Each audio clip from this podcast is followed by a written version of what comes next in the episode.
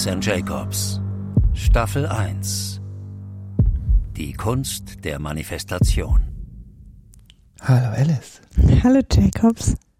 Wir sind jetzt in Kapitel 12 im Rausch der Sinne. Der Wahnsinn. Aber wirklich. Ja, das weiß ich, das ist eins deiner Lieblingsthemen, der Rausch der Sinne. Wir unterhalten uns heute auch ein bisschen über Düfte. Ich lese mal vor, was im zwölften Kapitel steht. Was duftet hier so herrlich? fragte ich. Das ist eine meiner Geheimrezepturen, sagte Alice und lächelte verschwörerisch. Wir werden heute und auch die nächsten Tage mit verschiedenen Düften arbeiten. Du wirst sehen. Danach öffnen sich dir neue Welten. Ja, für dich haben sich mit den Düften ja auch neue Welten eröffnet. Ist das richtig? Ja, könnte man so sagen. Ja. Ja, du stellst selber diese Düfte her, Essenzen nennst du das. Mhm. Und das sind ja für alle Lebensbereiche hast du eine Essenz und dann gibt's noch Schlüsselessenzen. Magst du mal ganz kurz ein bisschen was dazu erzählen, inwieweit das überhaupt möglich ist, da kurz etwas sozusagen? Ich versuche es mal. Ähm, ja, also diese Essenzen basieren eigentlich auf einem ganz alten, überlieferten Rezept. Ähm, das ist eine schamanische Rezeptur meiner Großmutter. Darauf basiert das Ganze und ähm, trägt eigentlich dazu bei, dass ja, dass du dein Energiefeld stärkst, unterstützt, dass ähm, also jede Essenz hat eben auch eine entsprechende Wirkung und äh, riecht natürlich auch, also setzt auch einen Duftanker, das heißt, du kannst in bestimmten Lebenssituationen oder das, was du wandeln möchtest oder Unterstützung brauchst, benutzt du halt diese Essenz und kommst halt ganz schnell in dir wieder an. Also es, es arbeitet dann im Grunde mit deinem, ja, Energiefeld. Ähm, manche würden vielleicht ein Aura-Spray sagen. Ich sage, es ist mehr als das. Ähm, ja, das ist es so im, im, im Groben. Man kann es schwer erklären, ähm, weil man das so ein bisschen selbst erleben muss. Mhm.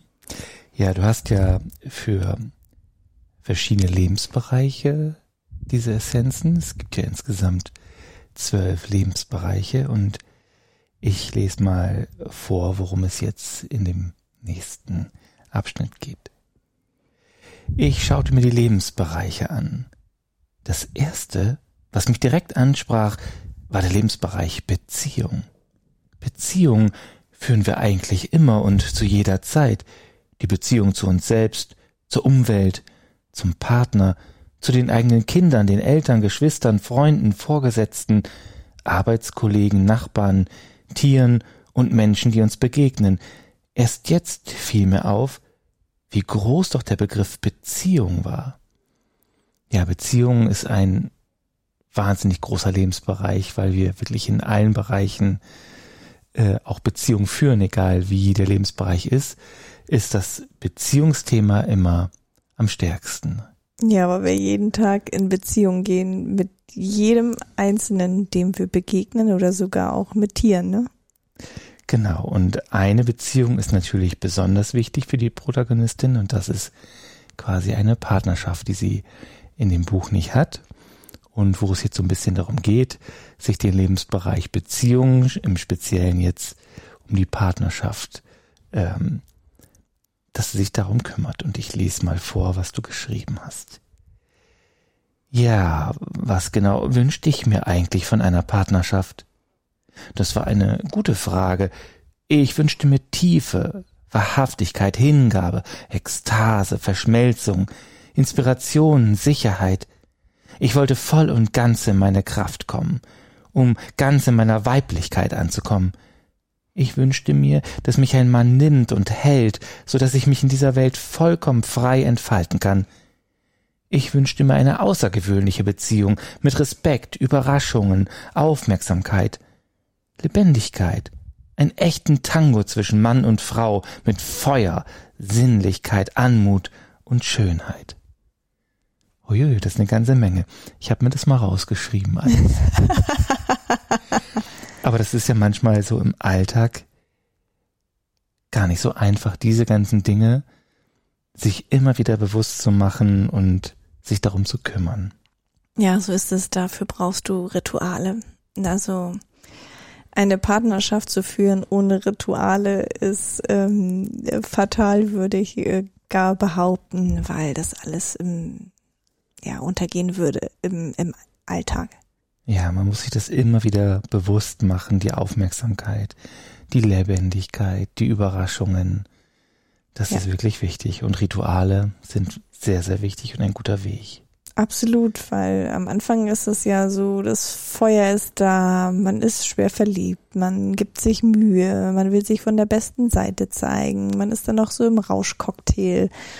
Und äh, ja, je länger man zusammen ist, umso mehr schleicht sich dann ein und mh, mm, dann wird eigentlich erstmal so richtig sichtbar, wie so wirklich die, die Werte und die zusammen, das Zusammensein ist und ist es ein Match oder ist es eben kein Match und was kann man dafür tun und ja, wie kann man das eigentlich auch ein bisschen aufregend ähm, gestalten und beibehalten und dafür, es klingt so unromantisch, dass man sich Termine setzt, aber tatsächlich braucht man auch für Beziehungen Termine. Also entweder für ein schönes Wochenende, um eine Auszeit zu haben, einen schönen Abend, um essen zu gehen. Denn es ist so wie mit einer Freundschaft, wenn man sagt so, ja, wir sehen uns dann mal, bald, irgendwie und man sagt, ja, okay, wir machen das mal, dann macht man es nie. Richtig. Also in deinem Buch hat ja die Hauptprotagonistin keine Beziehung und es jetzt geht darum, quasi sich auch eine Beziehung zu manifestieren. Mhm. Und ich lese mal vor, was jetzt hier steht, geschrieben. Gut, dann schreib jetzt bitte auf, was für einen Zweck diese Art von Beziehung hat. Warum du dir sie so sehr wünscht, wie du es jetzt festgehalten hast. Welchen Mehrwert wird diese Art von Beziehung haben und was werden auch andere davon haben? Ich schaute verdutzt. Warum sollten denn andere einen Nutzen davon haben? Hier geht es doch nur um mich und nicht um andere. Ja, also warum sollten andere etwas davon haben, dass du eine gute Beziehung hast? Kannst du das nochmal erläutern, wie du das meinst? Also wenn ich erstmal eine gute Beziehung zu mir selbst führe, bin ich auch in der Lage, mit anderen eine gute Beziehung zu führen und dann wiederum bin ich ein Vorbild. Das heißt, ähm, ich kann anderen zeigen, wie es funktioniert und die können schauen, wie sie es besser machen können, also wie sie es für sich eine Beziehung optimieren können. Ähm, und, und das potenziert sich. Je mehr man Vorbild ist und das lebt, dann geht es ja auch weiter an andere, die das dann wiederum leben können. Okay, ich lese mal weiter. Und somit hat jeder einen Nutzen. Also auch das ganze Umfeld hat ja einen Nutzen, wenn du gute Beziehungen führen kannst. Hm. Wundervoll. Und jetzt schreibst du bitte auf, was du dafür tun wirst, sagte sie. Was ich dafür tun werde? fragte ich verdutzt. Ich dachte, ich sollte mir darüber keine Gedanken machen. Es ist ein großer Unterschied zu überlegen, was du aktiv tun wirst, um dir die Frage zu stellen, wie komme ich dahin? Verstehst du den Unterschied? Klar, ich bin doch nicht blöd, schnauzte ich Alice an. Also ich bin ein bisschen zu blöd. Also es ist ein großer Unterschied zu überlegen, was du aktiv tun wirst und dir die Frage zu stellen, wie komme ich dahin? Verstehst du den Unterschied? Ich verstehe nicht. Was ist der Unterschied zwischen diesen beiden Dingen? Ja, der Unterschied ist, ähm, dass du, wenn, was wirst du aktiv tun? Also was sind die die, die einzelnen kleinen Schritte, was wirst du wirklich tun? Als wenn du dir eine Absicht setzt, ja, also ich ähm, könnte mir vorstellen, dass das und das notwendig ist. Das ist ja noch nicht das Tun.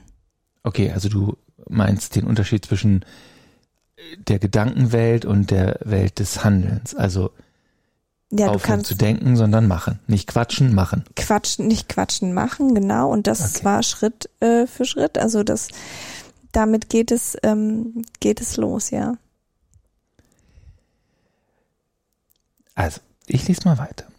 Während ich all das niederschrieb, stellte ich fest, dass Alice mir im Grunde in allen Räumen gezeigt hatte, was ich tun konnte, um frei zu sein und tatsächlich ein freudvolles und leichtes Leben zu führen. Ja, natürlich, ich musste selbst aktiv werden und nicht hoffen, dass sich etwas im Außen verändern würde. Ich hatte es doch in der Hand, in jedem Moment. Ich konnte mir doch selbst meine abgegebene Macht zurückholen. Das ist ja eigentlich das, was du gerade gesagt hast. Man muss machen. Wenn man macht, dann ist man auch in der Lage, sich diese Macht zurückzuholen, die man eventuell an andere abgegeben hat. Ja, alles liegt immer in deiner Hand letztendlich. Es liegt in deiner Hand, wie sehr bist du im Innern aufgeräumt, dass du auch die entsprechende Beziehung überhaupt anziehen kannst, die du dir wünschst. Denn du kannst ja nur das anziehen, was du auch wirklich verkörperst. Das heißt, mit all deinen Glaubenssätzen, mit all deinen Werten. Du musst das leben, damit du das überhaupt, damit du überhaupt in der Lage bist, das anzuziehen. Und ähm, da fängt's immer bei einem selber an. Hm. Und diese Macht abgeben, also der in den vorherigen Kapiteln, da ging es auch ganz viel darum mit der Fratze und diese ganzen Szenen. Da gibt man ja auch, das sind ja auch alles Beziehungen, wo man quasi seine Handlungsmacht, weil man sich als Opfer gesehen hat, abgegeben hat. Und man ist eben jederzeit in der Lage, sich das wieder zurückzuholen. Und das geht so, so schnell. Also man tappt ja ganz fix in solche Fallen rein, von Rechtfertigung bis hin, dass man in Gedanken da hängen bleibt, Energie verschwendet.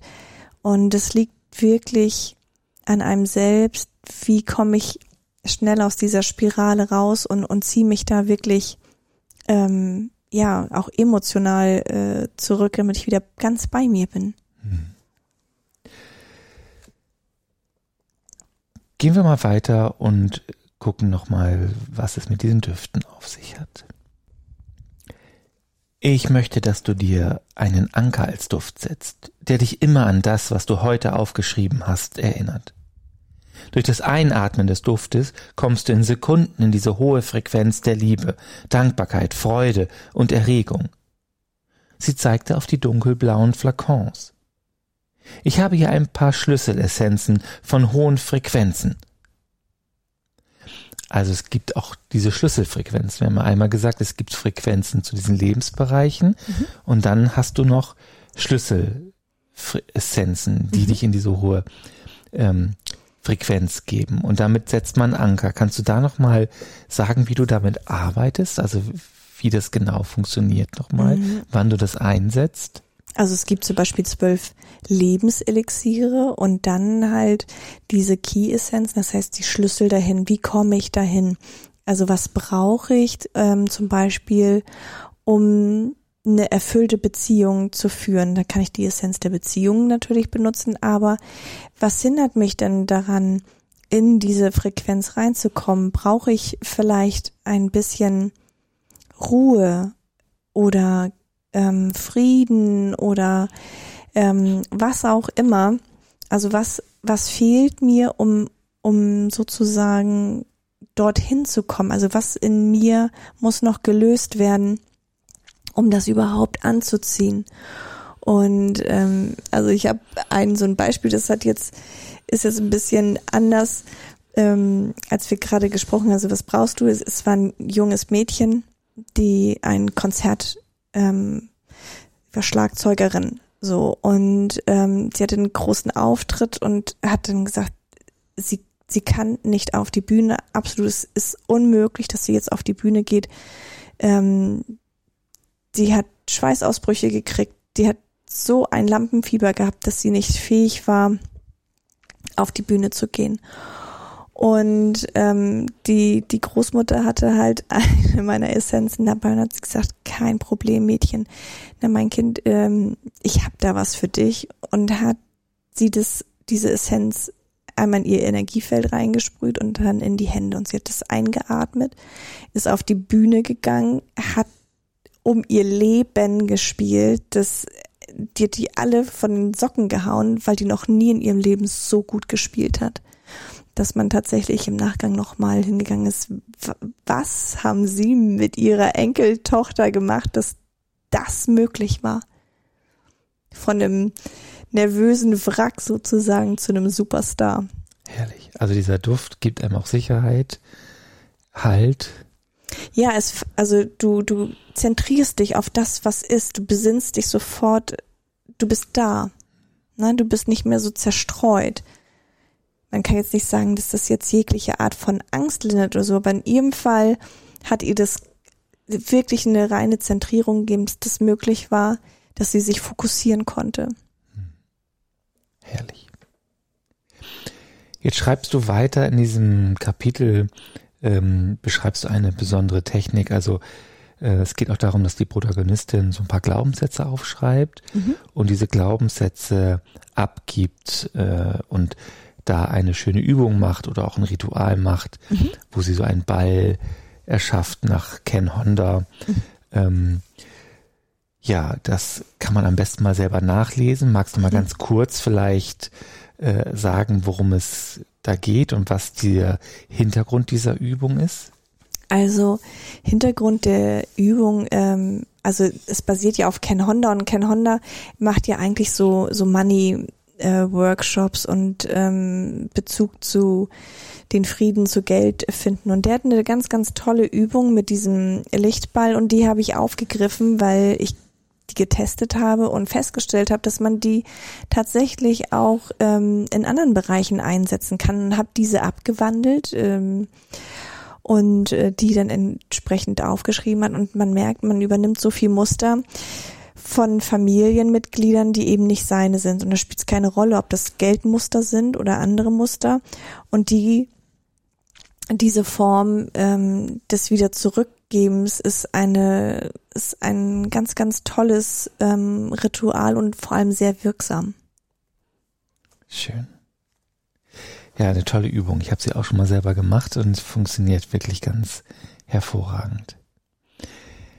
Ja, also in dem Kapitel geht es also um Beziehungen und im nächsten Kapitel, Kapitel 13, das falsche Spiel, da geht es um eine ganz besondere, spezielle Beziehung, die die Protagonistin erlebt hat, die mit einem Mann zusammen war, der mehrere Frauen gleichzeitig hatte, mhm. ähm, ja, und dort ein falsches Spiel ähm, gespielt hat. Ähm, da wollen wir gar nicht weiter drauf einsteigen in dieses Kapitel, weil das ist auch einfach sehr spannend und hervorragend zu lesen, wenn man sich das mhm. selber mal liest oder sich das anhört. Aber wie bist du auf so eine Geschichte gekommen? Die ist ja völlig verrückt. Sowas gibt's ja nicht wirklich, oder? Ja, das denkst du, dass die, dass diese Geschichte frei erfunden ist. Und ich kann dir sagen, die basiert auf einer wahren Begebenheit. Verrückt. Kennst du die Person, die das erlebt hat? Selbstverständlich. Sie sitzt dir gegenüber. ja, es ist wirklich eine, eine wirklich verrückte Geschichte. Man denkt immer sowas. Ja. Ja, sowas gibt's bestimmt, aber sowas kann man nicht selber erleben, aber. Es ist äh, eine filmreife äh, Geschichte und ich hätte in meinen kühnsten Träumen mir so etwas auch nicht äh, vorstellen können. Aber sowas gibt's tatsächlich.